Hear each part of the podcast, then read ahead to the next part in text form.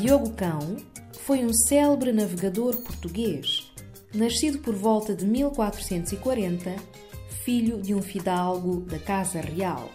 Trabalhou a serviço do rei Dom João II e chegou à foz do rio Zaire, tendo estabelecido as primeiras relações do Reino de Portugal com o Reino do Congo.